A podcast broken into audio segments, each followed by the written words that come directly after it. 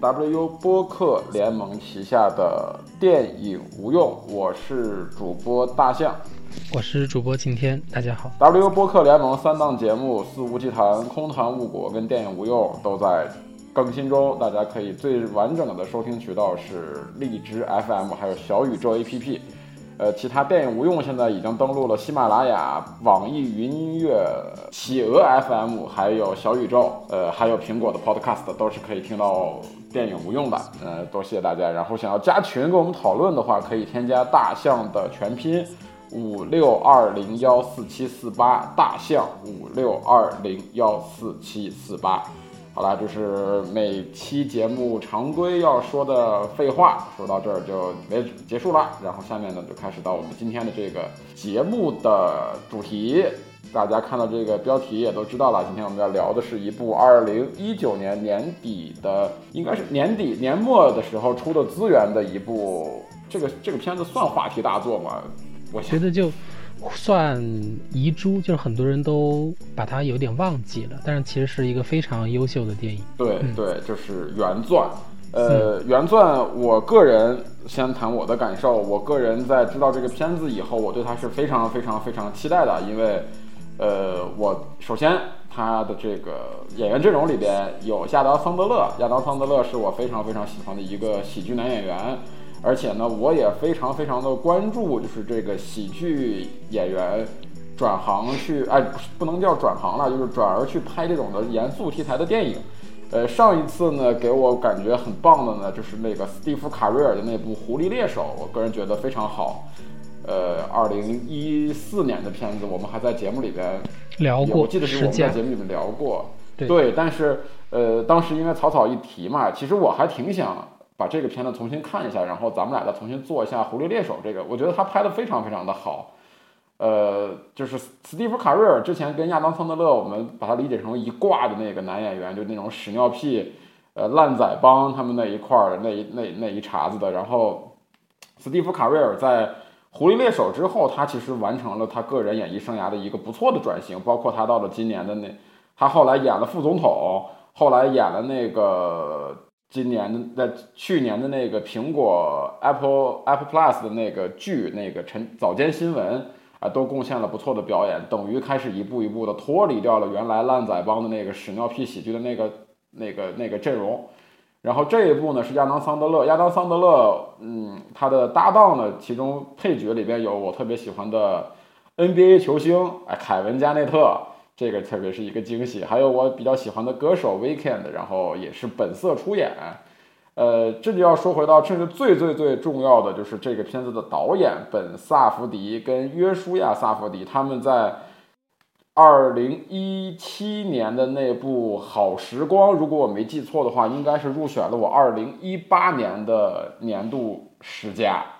因为是一八年出的资源，我看了一下，我标注的是二零一八年一月八号看的，对我非常非常喜欢的一部电影。然后看完原原钻的那个预告片呢，我对这个，我对这两个兄弟呢是非常非常的期待，对这个这个片子也也是非常非常期待。这个片子我看过两次，第一次是那个，呃，刚出了颁奖季的那个泄露资源，就那个清晰度非常非常垃圾的那个那种版本，大家都知道。然后又在前段时间，呃，隔离期间，呃，不，不是隔离期间，就是就是疫情期间吧，在家里边又出了高清的资源，以后又二刷了一遍，呃，但是这个片子不过还挺有趣的，我觉得它不是一个，就是这个资源清晰度会影响你的观感那么多的一部电影，还挺独特的，因为它本身的那套美学上的东西，更多的我觉得，如果就是现在有很多歌手。呃，出一些唱片的时候会出一个黑胶版，或者有的歌手出唱片的时候会出一个磁带版。呃，我觉得就是这两兄弟，就是本萨福迪跟约书亚萨福迪，至今目前为止这三部电影，我觉得也可以出一个那个那个那个录像带版，就是那个录像录像带那种略显粗糙的画质，反而我觉得更更搭他们两个那种的这个影像风格，呃，所以我是非常非常喜欢的。呃，大大体来说就是这样，嗯，你呢？嗯，因因为我其实跟大象开始录这个节目的时候是处于一个比较特殊的时刻，就是我刚看完这部电影，然后无缝衔接，就新鲜热辣，对，就直接开始打这个语音了。我我真的是觉得，如果我是在一八一九年年末看到这个电影，我会毫无犹豫的把它选进我的十佳，甚至是前三名。对，就是我觉得很很后悔，很这么晚看到这部电影吧。因为在我的心中，我觉得甚至它可以去与那些一九年我们讨论的最热的电影，比如说像《寄生虫》，或者说像《婚姻故事》等等，就是。我并不是说要排一二三，而是他的这种对对于观众的震撼力和他的这种表现程度是完全不输任何一部在热门电影节上的大热片的。对，然后呃，我刚看完就是觉得很癫狂，非常非常，你如果用一个很准确的词，就是很生猛的一部电影，就是太生猛。对，就是嗯，刚开始看你会觉得它很聒噪。就是他从那个啊埃塞俄比亚的那个工厂，然后开始讲，哎，讲到这个主角他在做一个身体检查，然后他你会发现电影的前十分钟或者前五分钟，这个主角一直在说话，然后处非常处于处于一种非常非常聒噪的状态。但是当那个加内特是吧？就是虽然我不太了解篮球，但是当这个这个非常著名的人物出场，然后并且把那个。价值连城的宝石拿走的时候，我就知道这个其实绝对不是一部非常简单的电影。那么我我一个非常直观的感受是，这个电影的时长我看了一下，是一百二十多分钟，应该没记错的话，应该是一百二十六分钟，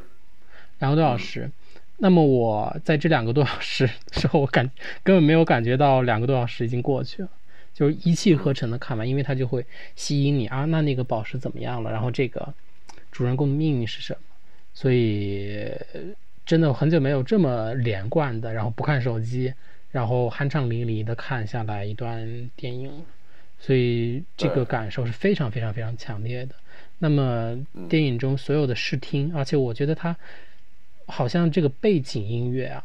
这个这这种这种做的背景音乐可能还跟那个暴力鼓手那种还不太一样，它是。故意对声音做了很多很多的处理，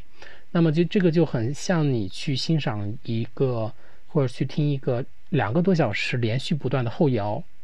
或者说去去呃欣赏一段两个多小时的舞蹈等等艺术形式，这样一种酣畅淋漓的感觉，我觉得这个是非常非常难得的。因为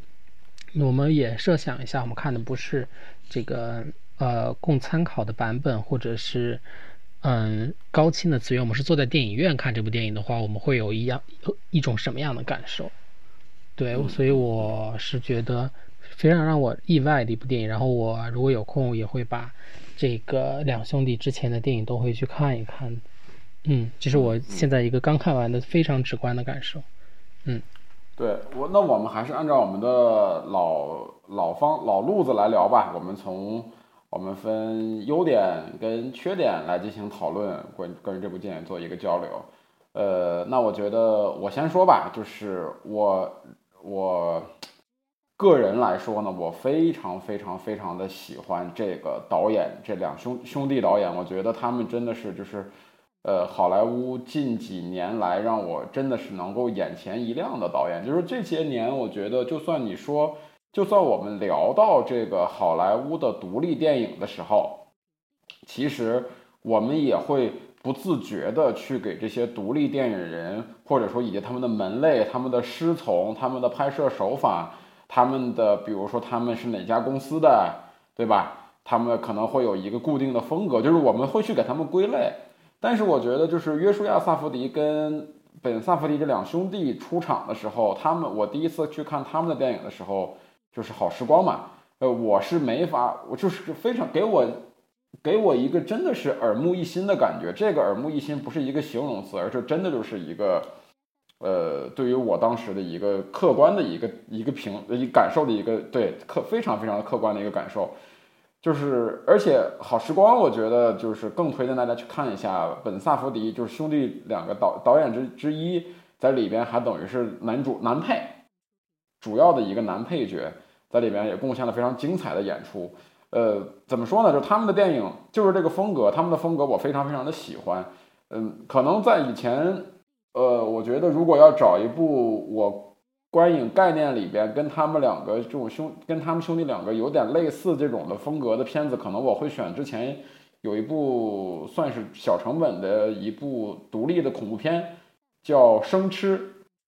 呃，我觉得你应该有印象，就是但是。他们两个都具有同样的野蛮的、疯狂的、聒噪的以及吵闹的这种特质，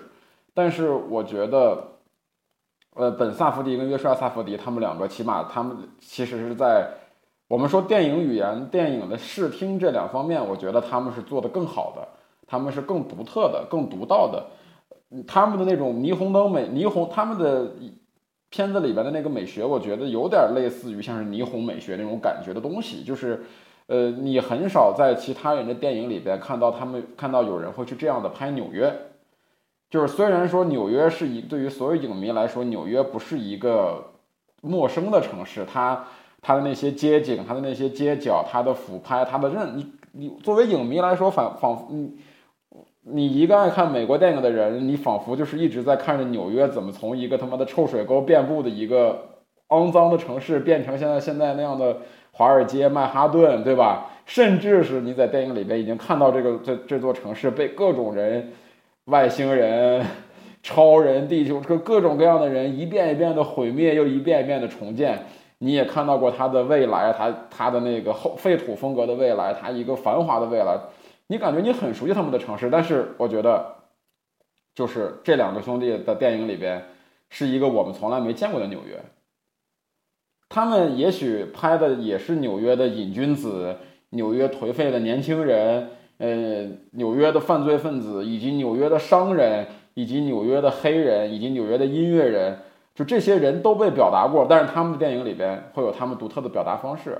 就之前大米在录节目的时候说过一句，我记得我们应该是在录那个那个那个那个，哎呦，野鹅湖那个电影的翻译叫什么？南方车站的聚会。哦，南方车站的聚会，对对对。现在聊节目都这么高端了吗？只能说一个适用于电影节的中文译名。不是，我忽然就就忘掉他那个很长的名，就就记得那个叫野鹅塘。那那就只能聊那个 Black Coal Thin Ice，这个白日焰火，只能这么去聊电影了。大家可能会觉得特别装逼，但是老了，老对不起，老了老了，我已经是野鹅塘，这是我第一次跟别人聊 聊一男的南方车站机会，说，哎，你觉得野鹅塘怎么样？啊，这个这个这个聊法太装逼了，对吧？就是聊聊聊，对，聊野鹅塘。你你看没看过一部电影？我特别喜欢叫《野鹅塘》。这个说法听上去感觉就是我在电影节看的，我不是下载的资源。是的。嗯，神了神了，get 了一项新的装逼技能。就是当时在聊那些节目的时候，大米说到了很重要的一点，我记得就是说。呃，电影要产要要有一个社会价值，就是要展示一个地方的一个时代切片。就是南方车站的聚会，可能展示的就是在我们现在这个时代，我们所不关注的一群人，以及我们不关注的一个城中村，对吧？但是我觉得，就像是原钻，呃，就是展示了一个我们已经很在荧幕上很熟悉的纽约的我们不习惯的一个面，就是一个切面。而且这个片，哎，一个非常非常精准跟。怎么说呢？既精准又有点不太寻常的切面，而且他的这个片子，我看的时候更有代入感的一点是，他的那场篮球比赛是现实存在的，他不是说拍了一个呃篮球比赛，他是直接把那个现场的那个录像拿过来剪，哎，他是当成素材去剪，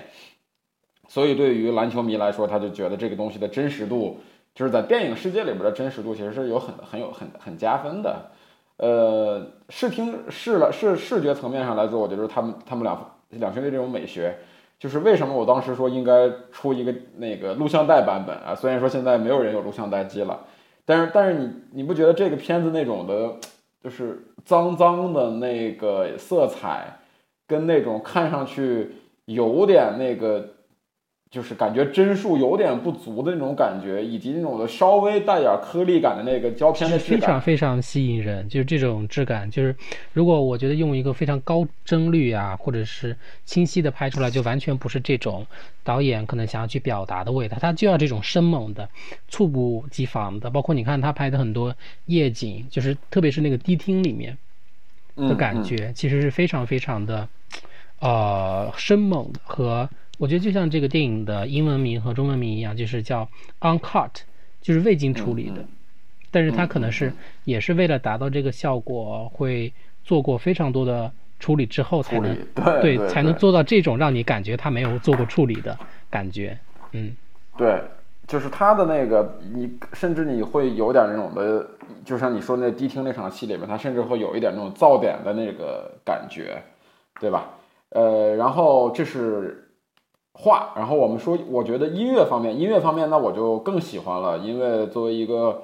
呃多年的乐迷，我觉得就是，而且我对于电影的审美里边很重要的一个方向，就是这个电影的音乐是不是能够抓住我的眼耳朵。就之前我记得我们在就是在聊生，为什么我会想到生吃呢？就是它跟生吃里边有很多在音乐使用上很多很相近的地方，就是可能你这个片子的故事呀或者表现形式呀什么的一般。但是如果你音乐非常好的话，其实也能被我抓的抓的抓得进去。就是他的这个片子的音乐，我觉得不是一个常规的电影配乐，哎，他是做了很，他是有他自己独立的一种呃特质的。他用了很多的电子乐的一些成分，呃，做了很多类似于像是那个 New Age 的，甚至是呃 Trance 的那种的电子乐的东西了。而且他一直在铺在里边，而且。我们之前老有一种观念啊，就是在其他人的电影里边，我们总说就是音乐电影的配乐不能喧宾夺主，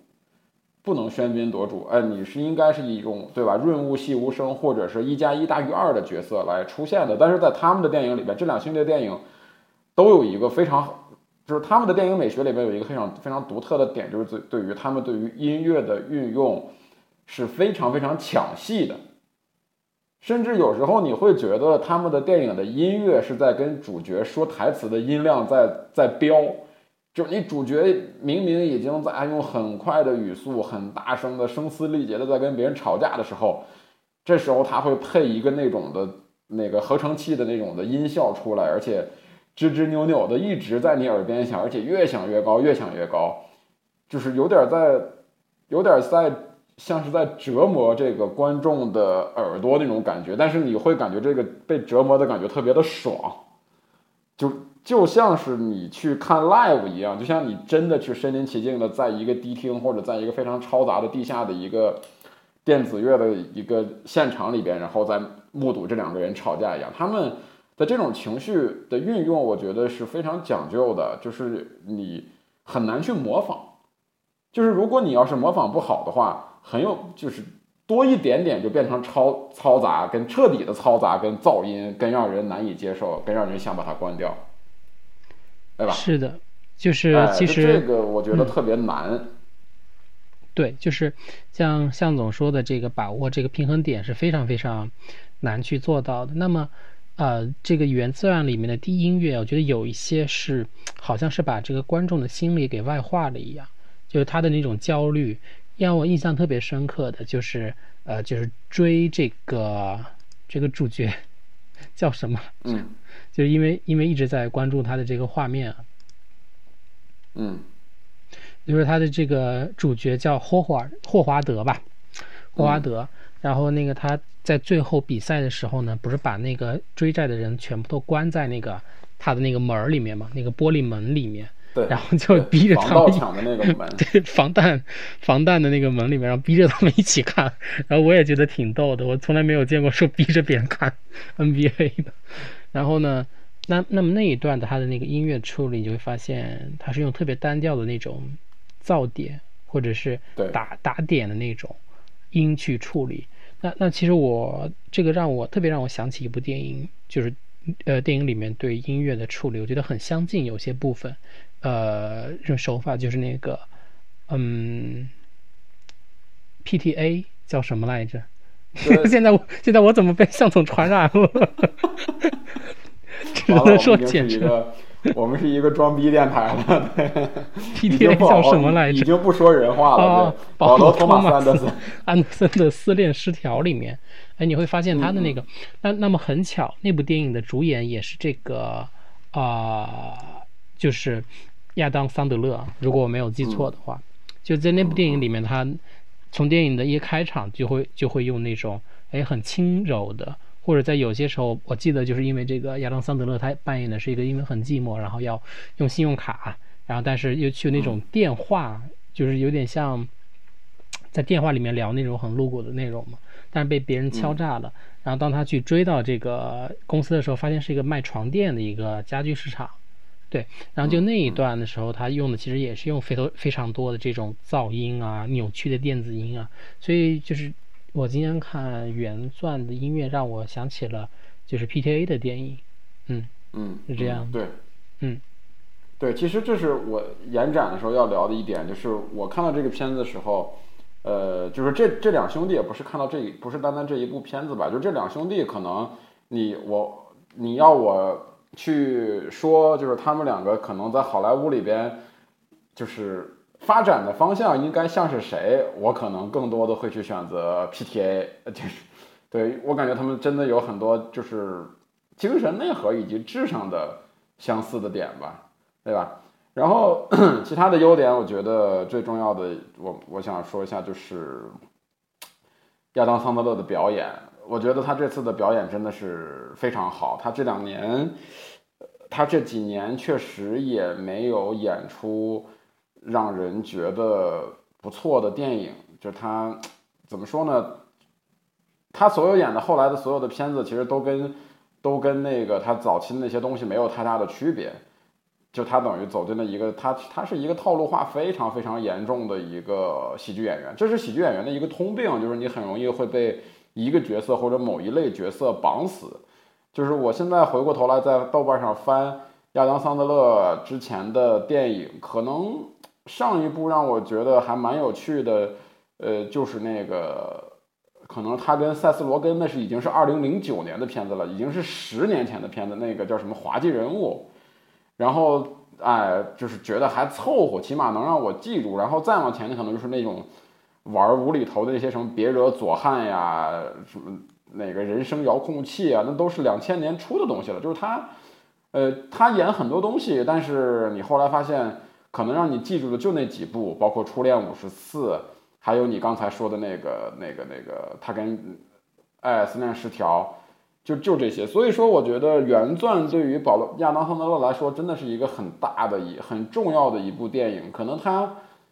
我期待的他在这部电影里边这种好的表现，能够再进一步拓宽他的戏路，因为他是一个很会演戏的人。我觉得就是。他们这几个男明星，什么斯蒂夫·卡瑞尔，然后那个亚当·桑德勒，什么之类的，这些人都是一些非常优秀的男演员。但是，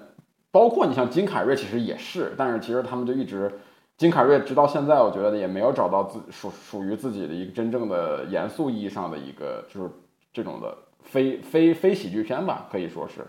之前拍的那些都不好。但是，我觉得真的，斯蒂夫·卡瑞尔跟亚当那个那个。那个、那个、那个、那个、那个，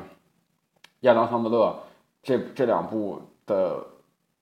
改变真的是挺好的。他的里边塑，他的里边塑造的这个人物，塑造这个人物，他很好的平衡了他之前留给观众一种喜剧感，就是你会感觉这个人物不是那么一个纯的一个丧的，虽然说他是一个丧的小人物。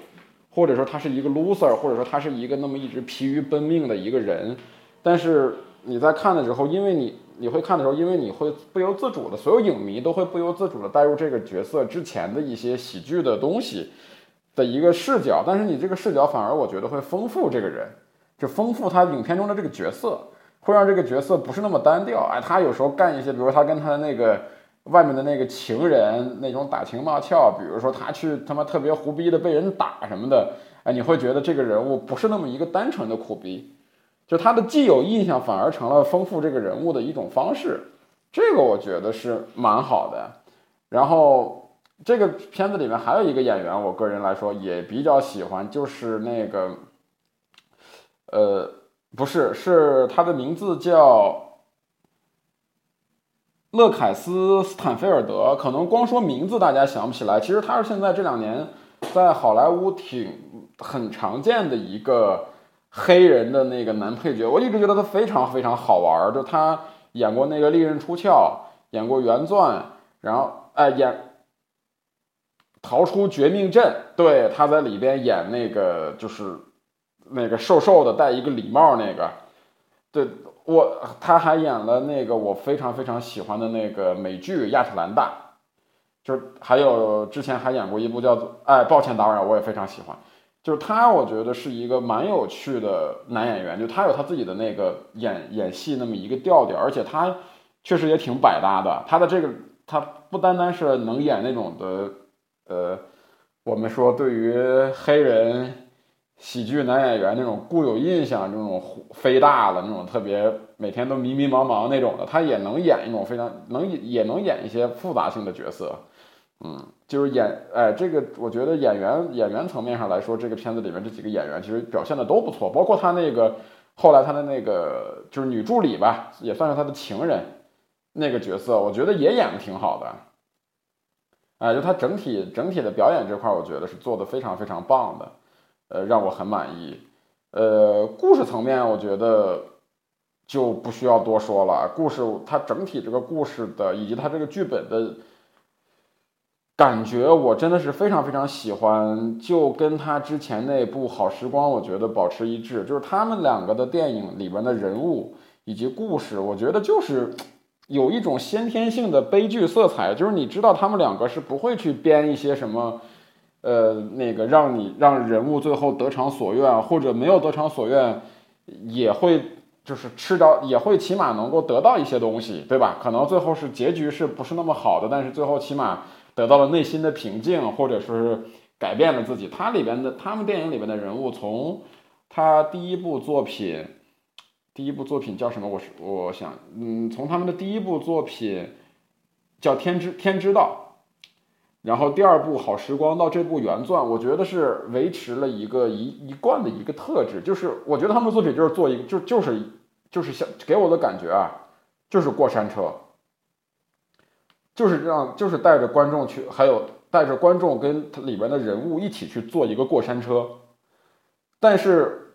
可能有些新的观众第一次看，比如像你第一次看原钻的时候，可能你觉得这个情感情绪的上升下降。但是在我看完原钻，呃，看完那个好时光跟那个天助天之道之后，我就啊，天之道，对我就我就知道，我现在坐的这个过山车是一项，就注定是一是一列走走走向毁灭的过山车。就是我在上车检票之前，我就发现它的它的终点是断掉的。就是肯定是会走向一个悲剧，但是就是不知道这个悲剧到底怎么走。就是他们的电影里边，我觉得很重要的一点就是这个悲剧色彩，而以以及就是绝望。他们的他们的作品真的非常绝望，我个人觉得这种绝望感是如影随形的。就是你在看完了之后，你会透不过气。就是原钻起码就给我一种透不过气的感觉，就是哇，就觉得这个太虚无了。就是所有的一切。所做的一切努力，最后并不是说他的努力没有得偿所愿，就是就是因为你得到了那个，又代表着什么呢？其实我第一次看，给我特别大的冲击，不算不是剧透啊，就最后的那个最后的那个情节给我的冲击其实挺大的。就这并不是说我的电影的阅片量不够多，说或者说我想不到这样，而是我觉得这跟之他之前好像所有的铺垫。好像就是为了这个，或者说就只是一个情节，但是它让你会觉得很虚无。那当他的情人拿到了所有这些，或者他得到了这些所有的一切，那又是什么呢？就是其实那其实还是就是那句老话吧，可能就是鸟为食死，人为财亡，就是嗯，其实挺挺讽刺的。但是但是他们的对讽刺是非常讽刺，来源于他们这种死亡，并不是一种我们所谓电影观众。预料中的死亡，哎，尤其尤其原钻最后的结局，如果哎，这马上要涉及到一个关键的剧透，如果大家还想看的话，我给大家两秒钟的时间啊，三二一，好了，我们接着说啊，就是他这个结局来临的时候，是会让你会是是会让你一下惊醒的，就是梦中惊醒那种感觉，就是我操，你就觉得经过前面那种铺垫的时候，你原本觉得这个故事，哎呦，终于柳暗花明，对吧？一切向着一个好的方向发展，而且不是向着好的方向发展，就是已经迎来了一个好的结局，大家都可以得偿所愿，所有人都可以得偿所愿，这是一个最好的结局的时候。他哐给你来那么一下，就那一下是完全出乎所有人预料的。对，就是一般我觉得很很多人写写剧本可能都不敢这么写故事，就是这个故事你呈现起来太难了，就没有人会这么写故事，我觉得对吧？最后就凭空来那么一下，但是你觉得，你觉你又觉得这一下非常符合，是完全符合逻辑的。嗯，对，它非常符合当片中人的逻辑，它不符合我们的观影逻辑，对吧？嗯嗯嗯。嗯，是的，是的，就像我说，我的感觉就是，我之前写了一个关于这个的评论嘛，我就说本萨福迪跟约书亚萨佛迪两，他们两个兄弟非常热衷于把他们的主角故事中的主角扔进现代这个现代这个又疲惫又混乱又虚又虚无的社会里边，让他们的悲剧在让他们在悲剧来临之前无意义的抗争，还有无目的的奔波。他笔下的所有人物，不管是《好时光》里面的兄弟俩，还是《天之道》里面的瘾君子，或者是原钻里面的钻石大亨，都一样。他们就像极了这个社会里边一种那些人的真实的写照，就很话痨，很真挚，然后又会只希寄希望于某个非常脆弱的东西上，然后为此不惜飞蛾扑火，然后不管是。午夜时分的警警匪追逐，还是人声鼎沸的 NBA 赛场那些喧那些热闹的东西喧嚣，都无法挡住这个主角身上所呈现的非常强烈的悲剧内核。就这个，我觉得是他们这个作品里边一贯的特质。可能你看到原钻里边会觉得，原钻是一个相对，如果你你回过头，我推荐你去看一下那个好时光跟那个天之道，就是与与他们对比的话。原钻更像是一个符合好莱坞的写作逻辑的一个片子，但是他又处处的在去反这种常规化的操作。对我觉得这一点真的是非常非常非常牛逼，就是他他们能在这个框架里边玩出不一样的东西。你你像天那个好时光跟天之道，可能更像是那种自我发挥，跟就是肆意的自我表达，但是这个里边我觉得可以。就是原钻，我觉得是他们找到了一种把这种好莱坞类型化的故事与自己的这种的影像风格、视听语言以及以及精神内核相绑定的一个非常巧妙的一个一个一个作品吧。嗯，这就是我觉得这个片子的优点。嗯，下面来聊聊你的。呃，我觉得刚刚我们在讨论那个影像的部分，可能想补充的一点是，这部电影其实非常多的。呃，可能这么说有点绝对，就是我觉得它是一部以中近景或者说以特写构成的电影，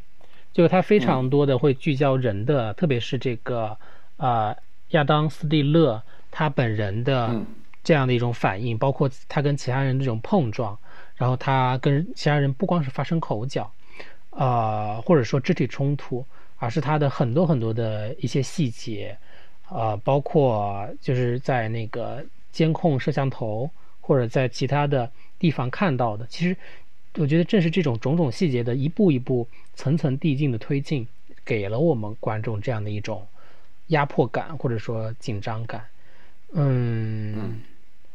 那么，那么我觉得其实这个其实是对于观感，其实我还是很想，如果有机会能够在电影院去看一次这个电影，但是可能太奢侈了，就是。嗯，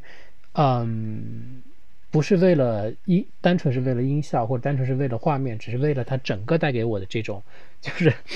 如果用这个电影中的话来，就是那种高潮体验。就是你看，就是你看这个亚当斯蒂勒，他看到这个原钻的时候那种激动的心情，然后你也会觉得，哦，这个是导演给我们展现纽约生活的一角，就是这其实就是非常真实的纽约啊。他借了这儿的钱，然后也欠了别人的钱，然后又遇到了很多麻烦。然后又要去填补空子，他，他其实他的这个人的生活呢，一直是在家庭和这些所谓道上的所有的这种杂事儿、脏事儿混在一起的。那么其实他在家庭生活中，嗯，就是展现的也都是非常非常日常化的段落，这个可能是我待会儿想谈的一些他的缺点吧。就是我感觉我已经在无数的美国电影里面看到家长要陪孩子去参加他学校的那个 演出，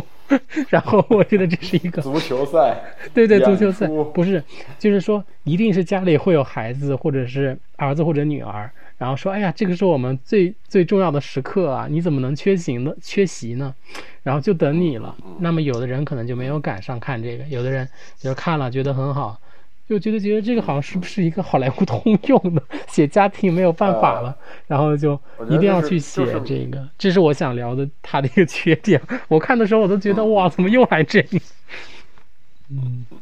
就可能如果换成中国的话，就是你怎么又不去给我开家长家长会？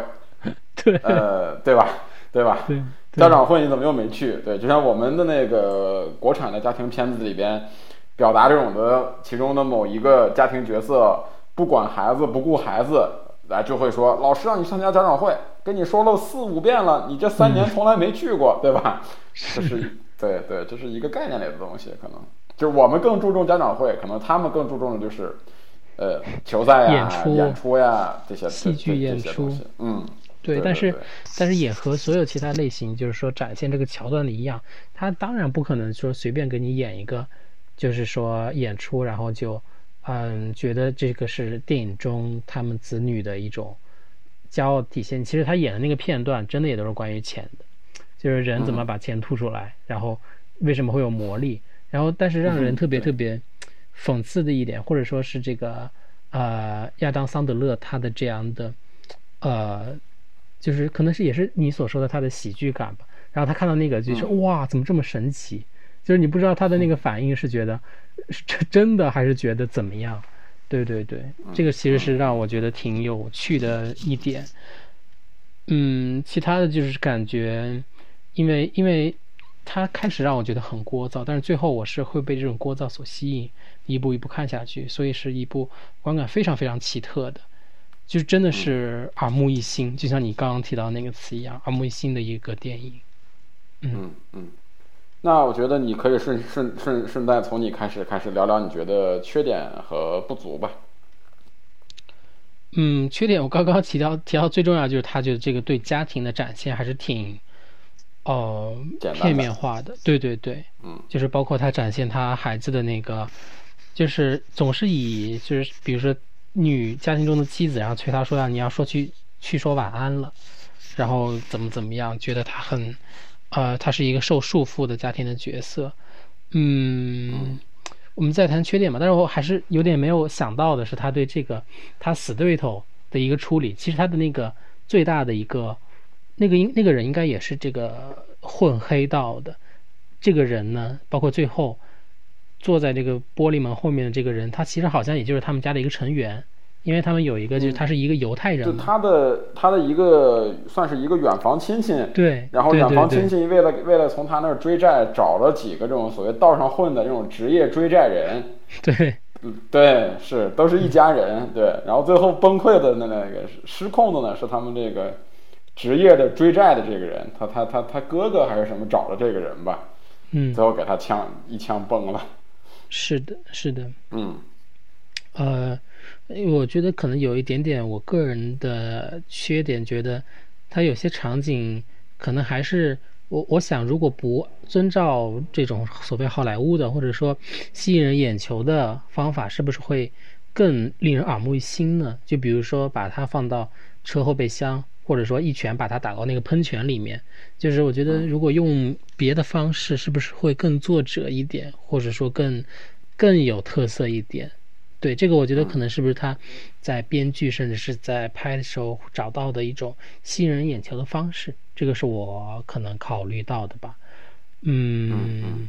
然后其他的缺点没有太多，让我其实你提到让你惊喜的那个黑人男演员，但是让我。就是我不看球，但是我觉得这个加内特在里面还演的还挺好的。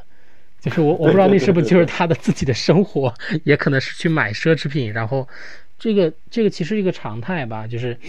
大家得了一个，嗯，可能我们看到的每场球赛，或者看到的很多我们觉得很常态化的东西，但是在很多人眼里就是身家性命，就是几百万的生意，或者是我们看到的奥运会比赛场上的这些比分，那么可能是通过呃球员某个人的个别癖好得来的，就是他可能依靠的是原钻，或者说所谓信以为真的什么东西。嗯，其实也挺虚无的，你不觉得吗？就他这个寄托寄寄托自己的这个，把自己的这个赢球的力量寄托在一块石头上，其实就是大家就是明眼人，其实你一琢磨都觉得这太扯了，对吧？这不就是虚无吗？就你你你赢球跟输球，哎，特别玄学，特别无聊，特别特别无意义。嗯嗯嗯。就像这个片子里面，我觉得整体就是特别无意义，就是你。一开始的第一个镜头，从沙子里边刨出了一块石头。嗯嗯嗯，它只是一块从沙子里边刨出来的一块石头。你它的价值其实就是就是这个社会决定的，并不是它对吧？它它值多少钱，就是这些人说的。他一开始只不过想把它卖个大钱，那大价钱，最后忽然发现他居然他他他这个商业手段鼓吹说这个东西有神力，居然还最后有人信了，有人信了这个东西不给他了。最后就说，就就这么一块从沙子里边刨出来的那么一块未经切割的石头，嗯，就搞就把他搞死了，嗯，啊，就这个整个这一块，我觉得都挺悲观跟虚无的，就是，对吧？整个这个传达的这个概念，我觉得就就就就已经挺悲观内核的了。嗯，而且我还想聊的一点就是，你说这个电影整个都有悲观的一种情绪弥漫哈，因为我但是我觉得它也有很多喜剧，其实是铺在。铺在里面的，比如说他开始，结果我其实真实的笑了。他说：“这个加内特先生，请你不要把那个双手放在玻璃上面。”但是放了半天，啪碎了。对这个，我觉得他其实会有一些导演根据这个演员本人可能去设计的一些有喜剧感的桥段吧。对，包括包括我觉得最后的那个场景其实也是非常非常揪心的，包括那个反转。但是我真的也没有看过说不开门，然后就把所有人就弄在那里，然后说：“哎，你们等着要看比赛了。”然后，然后就是，如果你把它当做一部喜剧片，你会觉得最后那些人被他关的那些人幽怨的眼神都挺搞笑的，就是对，就嗯呃，他在因为他就是个疯子嘛，这个人，这个钻石商，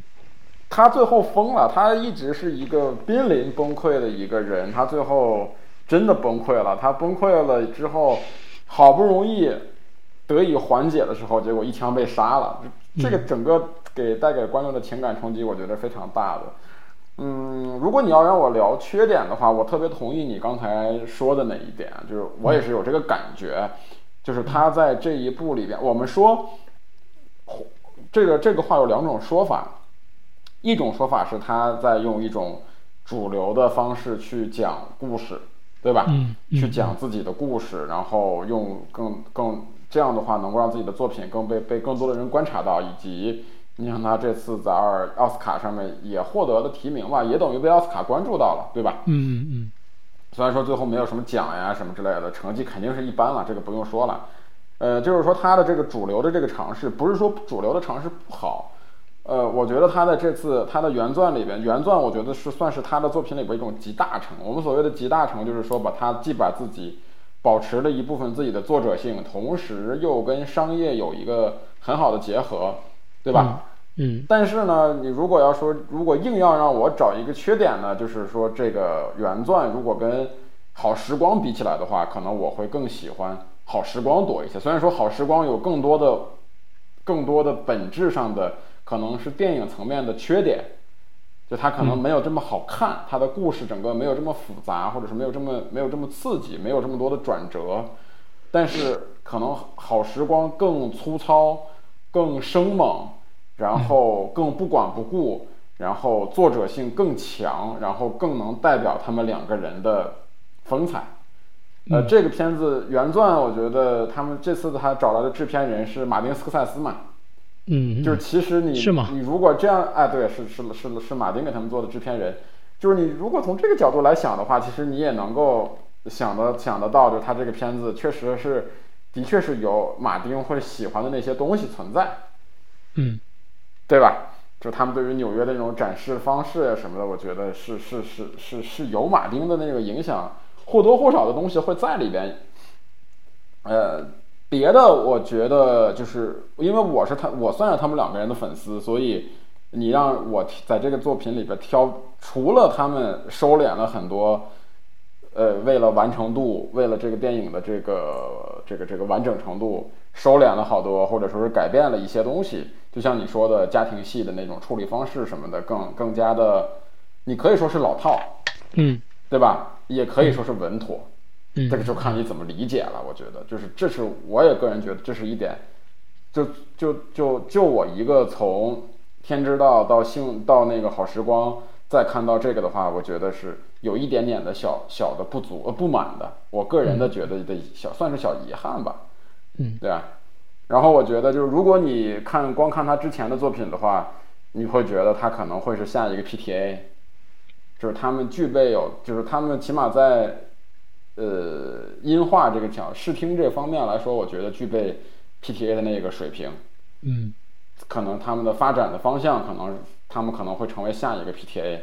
对吧？但是，但是下一个早期的 PTA 可能更他们对于 PTA 的东西的，他们可能更像性本那个那个那个那个性本恶呀，或者是更像他那个呃早期的一些作品吧。你可能跟他后来的这现在的这些。比如说什么那个那个那个那个魅影逢将啊，哎，魅影逢将呀，这些的可能还是不一样，因为 PTA 它自己的改变也很多嘛，对吧？对，我们就它它它有很多的变化，呃，所以说，但是总的来讲呢，我个人还是非常非常非常喜欢以及会持续的关注这两个导演吧，算是算是我一个。呃，当时我觉得，我记得我看完《好时光》以后，我真的是非常喜欢，就有一种，嗯，呃，我打一个比方吧，就有一种喝那种散装烈酒的感觉。这个还挺合适的。哎，就是你知道这个东西它不是个好东西，但是你知道这个东西很粗糙，哎，就是你知道它很粗糙、粗制滥造，可能里边的那个杂质都没过滤掉。但是这个东西会让你爽，嗯，这个东西会让你晕，这个东西会会把你灌醉，嗯，就有种那种感觉，就是特别的、特别的朋克那种感觉的东西在里面。我觉得，我我恰恰觉得现在目前来说，就这种感觉的东西是许多不光是说是好莱坞呀，或者中国，就是很多地方的导演，年轻导演所欠缺的。嗯，嗯。就现在我们看过各种东西，就是那种什么少年老成导演拍出来的东西，你看是一个年轻导演八零后，然后拍出来的东西非常完整、滴水不漏、商业化的商业商业感觉特别特别好。就中国也有很多这样的导演嘛，对吧？但是你没有生猛的东西，就没有错，没有那种看上去让人欣喜的错。嗯嗯嗯。哎，就其实就是。其实就是这种欣让人欣喜的错，其实就是因为你丧失了很多有想法的个人表达，大家都不愿意去尝试这种新的想法。我觉得这样的这种东西其实是不利于电影的发展的。嗯，因为你去模仿跟抄袭，就像我咱们之前在节目里边我说的那个，我说的那句话，就是你大家可以去，大家在这么多年了，中国导演其实还在抄那个那个那个那个那个叫。两杆大烟枪，你是不是想说他的另外一个艺名？啊，两不是我两杆大烟枪跟那个那个杀人回忆，嗯嗯，就是滋养滋养了中国电影人这么多年，为什么呢？对吧？就是我们这么多年已经其实没有再看到过任何让我惊喜的新导演的新作品了，但起码这一部我觉得真的是非常让我，就是这两个导演他们两个真的非常让我惊喜，而且他那个。我我他应该是弟弟吧，就那个本萨福迪，我觉得他他在那个好时光里边的那个表演也非常非常的不错，也非常的好。他在里边演了一个傻子，嗯，他在里边演了一个那种的，就是呃智商不太高的那么一个傻子，然后好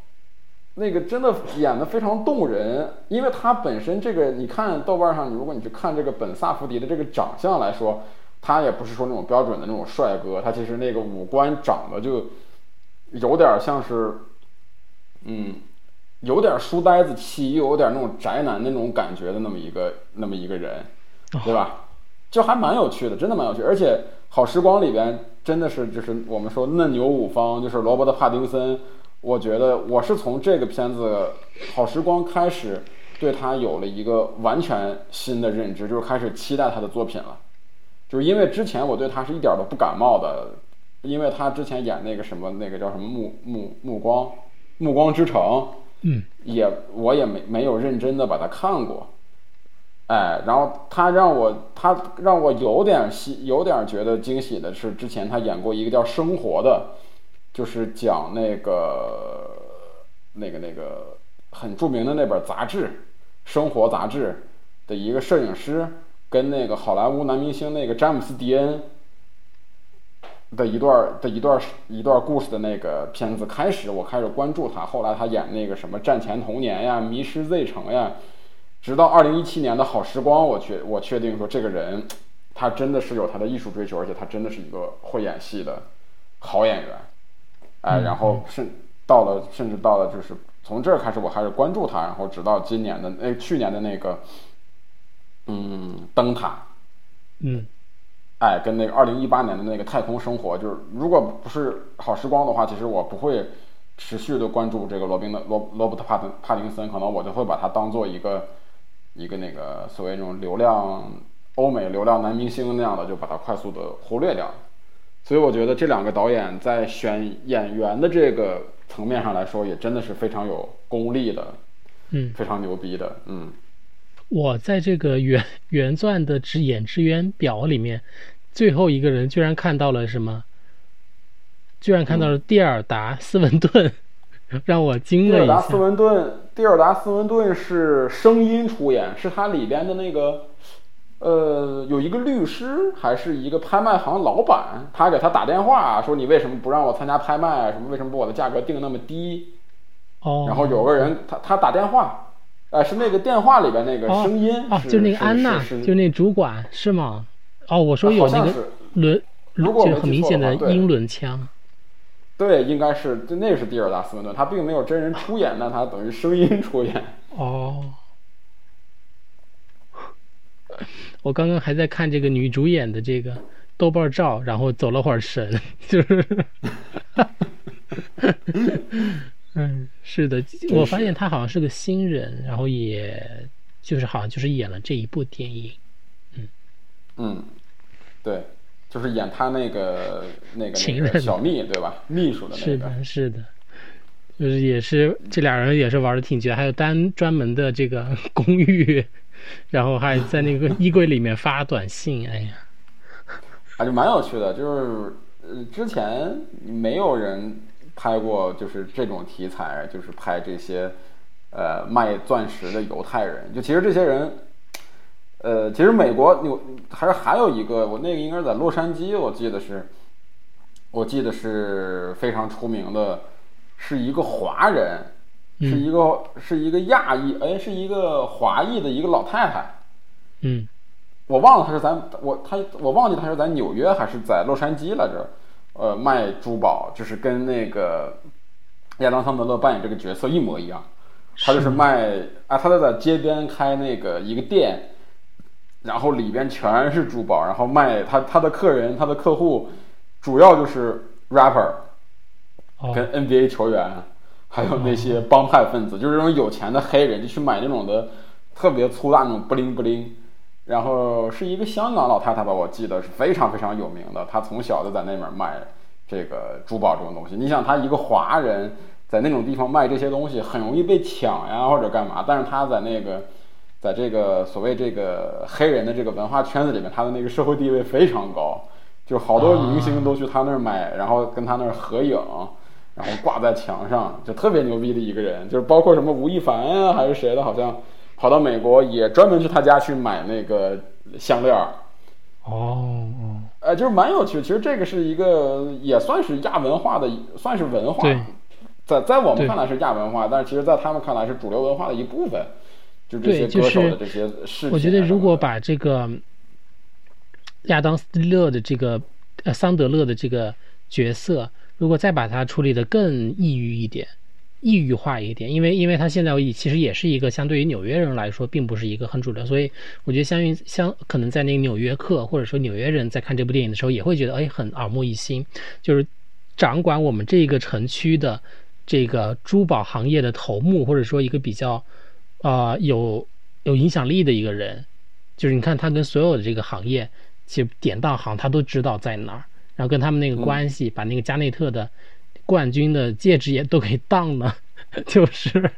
就是他都知道很熟。那么如果把它更处理成一个啊，比如说就像你说的是一个亚洲人。或者说他是个日本人，我觉得会可更有意思。他现在其实也是相对于一个对于主流的纽约人来说是一个一个犹太人嘛，对吧？就是好像好像做这个，好像我之前好像好多年之前看过一个类似的新闻报道，还是一个专题，反正就说是很多犹太人其实是在美国在从事这方面的业务的，就是珠宝，因为他们精精精于精打细算嘛，他们他们。他们他们他们是这个商业头脑比较好，哎，所以说好，他们做这块的，好像更多的是这些人在在做，还蛮有，还还挺有意思的，我觉得。嗯嗯嗯，是的。嗯，然后你看还有什么要补充的吗？没有了，我觉得好像针对这个电影的缺点没有什么，就是感觉想到的都是它带给我的这种冲击，所以我迫不及待的要把这个天知道，人天注定了。天知道，还有这个好时光给看一看，嗯，对，我觉得我首对于你来说嘛，还有其他的听友，如果你看完原钻，如果你很喜欢的话，如果你主要是喜欢这这个导演这两个导演的这种视听风风格，因为这个风格我觉得不是不是适合所有人的，肯定会很有很多人觉得它太吵了，太闹腾了，坚持不下来，对吧？如果你看完觉得喜欢的话，我非常非常去推荐你去看一下《好时光》，然后推荐你去看一下《天之道》。嗯，可能好好时光更好一点吧，《天之道》因为是处女座，可能里边会有一些小问题，一些更粗糙一点，更不如那个《好时光》。我觉得个人来说，算是觉得他的音乐选的非常好，《好时光》的那个原声，我听了，我听他的原声听了非常非常长的时间，我非常非常的喜欢。嗯，呃，然后正式的跟大家推荐一下这个本·萨福迪跟约书亚·萨福迪这两个导演兄弟，我觉得是新的导演里面确实是未来可期的年轻人。八几年的，好像八四年吧，八四一个八四一个八六，然后就是推荐这部原钻，因为就像它的片名一样，它是一个未被切割，带着这种向总的话是劣质白酒。的这种感觉的，但是它是一颗钻石，就是它会让你，如果你喜欢，当然也也会，你也可能会被它的这种风格，呃，就是吓到，对吓到等等。但是我觉得它真的是一部非常非常从观感上来说，从各个角度，从它的独特的导演美学，它是想用这种所谓看上去粗糙的质感，给你带来一种非常啊直接的冲击、生猛冲击的。这种感觉是非常非常的少见的，在我的观影经历中，因为要么就是导演在一个方面，就是视觉层面，或者说在音乐呃，在这个听觉层面去给你制造，或者说最低级的就是好莱坞的这种视觉特效了。那么像这样一种调动你所有感官去调动你所有感官的电影，其实已经不多了。就还是我跟向总再一次向大家推荐这部原钻，因为我们聊这个其实已经有点晚了，因为奥斯卡呀，或者说去年的颁奖季都已经过去了。但是好的东西不怕晚嘛，随时都可以去看。嗯，对。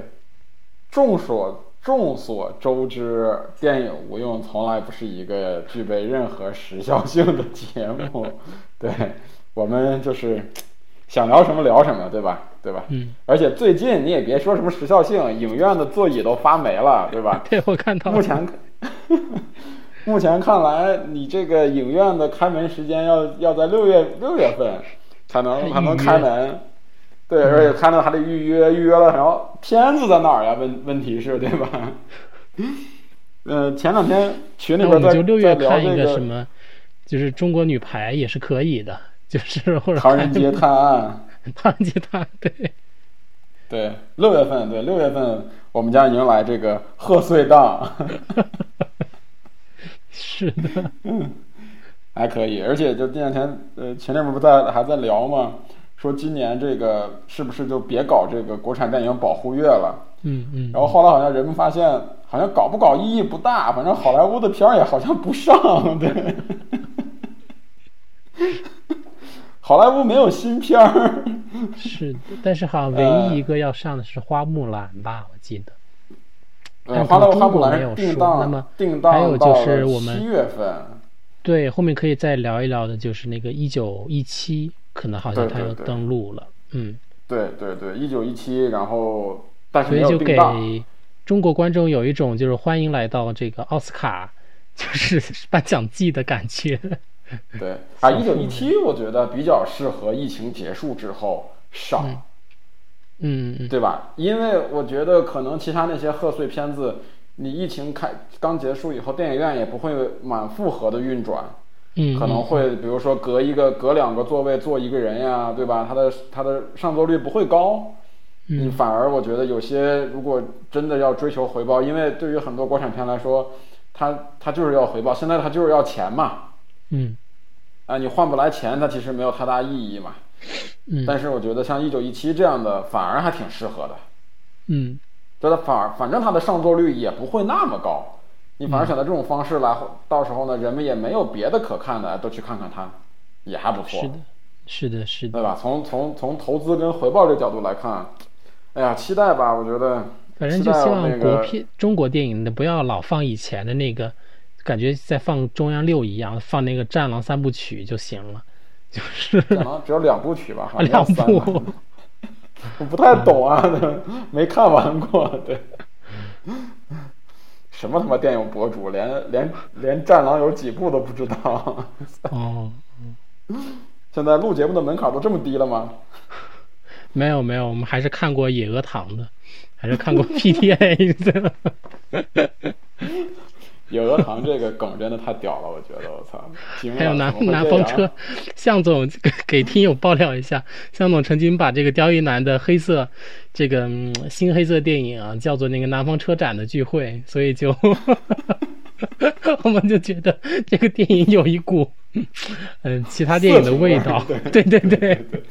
感觉是一个网大，哎，我们可以拍一个，我们可以做一个网大，然后叫南方车展的聚会，然后就找一堆嫩模呀什么之类的，对吧？就讲这个老板嫩模小屌丝的这种故事，对，在车展上一个在车展上打工的年轻人邂逅了一个车模，这种如何如何的，好，野鸡汤，对，野鸡汤，我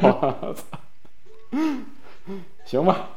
那行，那这期节目就到这儿，然后欢迎大家的收听。想要加群的呢，请添加我的个人微信“大象”的全拼五六二零幺四七四八，呃，然后多谢你的收听，然后请你加群跟我们讨论，给我们提供话题，好吧？电影无用，每周更新，flag 该立还得立，好吧？那这期就到这儿，大家拜拜。嗯，大家再见。That car driving make you feel some type of way. I know you do. That custom brightly make you feel some type of way. I'm shining, ho. This bitch on we got me feeling some type of way. Okay, okay. Easy cause my homies rich, you feel some type of way. That right, too. Some type of way. Make you feel some type of way. Her she wanna fuck me, know you feel some type of way. Mr. CEO, it's what my title say. Me and my homies DJ Ho, he feel some type of way. Okay, now let me real, I know you feel some type of way. I know you do. When I get the bite on her ear, she make that Tyson face. Don't look like that. I drop down to my knee, thankful for life today. Thank you, love. No nap since long sleep. Hibernate. Let go, let go. I can tell if he 12 yeah. right away. Go through hell, cause I care. Move you far away. Drop you off late. No, he feel some type of way. I got hoes like golf trying to make what Tiger made. I gotta hide away. And I go there sometimes to get my mind a break. I find a way to still get through the struggle. What I'm trying to say. And ain't lying today when I tell you that no telling he'll do for the paper. Ain't no telling. Souffle, I'm straight. I stay my plate. Shot day, I'm a smooth operator. I drop top of my wheel, baby. That car driving make you feel some type of way. I know you do. That custom brightly make you feel some type of way. I'm shining, ho. This bitch on we got me feeling some type of way. Okay, okay. Is it cause my homies rich you feel some type of way? That right, too. Some type of way. Make you feel some type of way. Her some type of way. Mr. CEO, it's what my title say. Me and my homies DJ Ho, he feel some type of way. She got a Georgia peach on her real end like a license plate. I fuck with you. No rookie girl, got cookie, got me high today. I smoke good. I probably made more money in six months than what's in your papa say. I'm serious. Look like I robbed the bank. Okay, okay. I said it all like Queen Latifah, cause I'm living single. I'm feeling cautious, I ain't scream when they serve a My tribe today. I fucked him now, he heated. He feel some type of way. Don't know how to say, I ain't the hardest man working. Attention we pay, it's always a man lurking. No man perfect, but God, my head, I nod. Rick, homie, all my niggas been hustling, trying to make him something. Ain't no telling what he'll do for the paper. Ain't no. Souffle, I'm straight, I stay my plate, shot day. I'm a smooth operator. I drop top of my wheel, That car I'm driving make you feel some type of way. I know you do. That custom brightly make you feel some type of way. I'm shining, ho. This bitch on we got me feeling some type of way. Okay, okay. Is it cause my homies rich you feel some type of way? That right, too. Some type of way. Make you feel some type of way. Heard you wanna fuck me, know you feel some type of way. Mr. CEO, it's what my title say. Me and my homies DJ Ho, he feel some type of way. I know you do.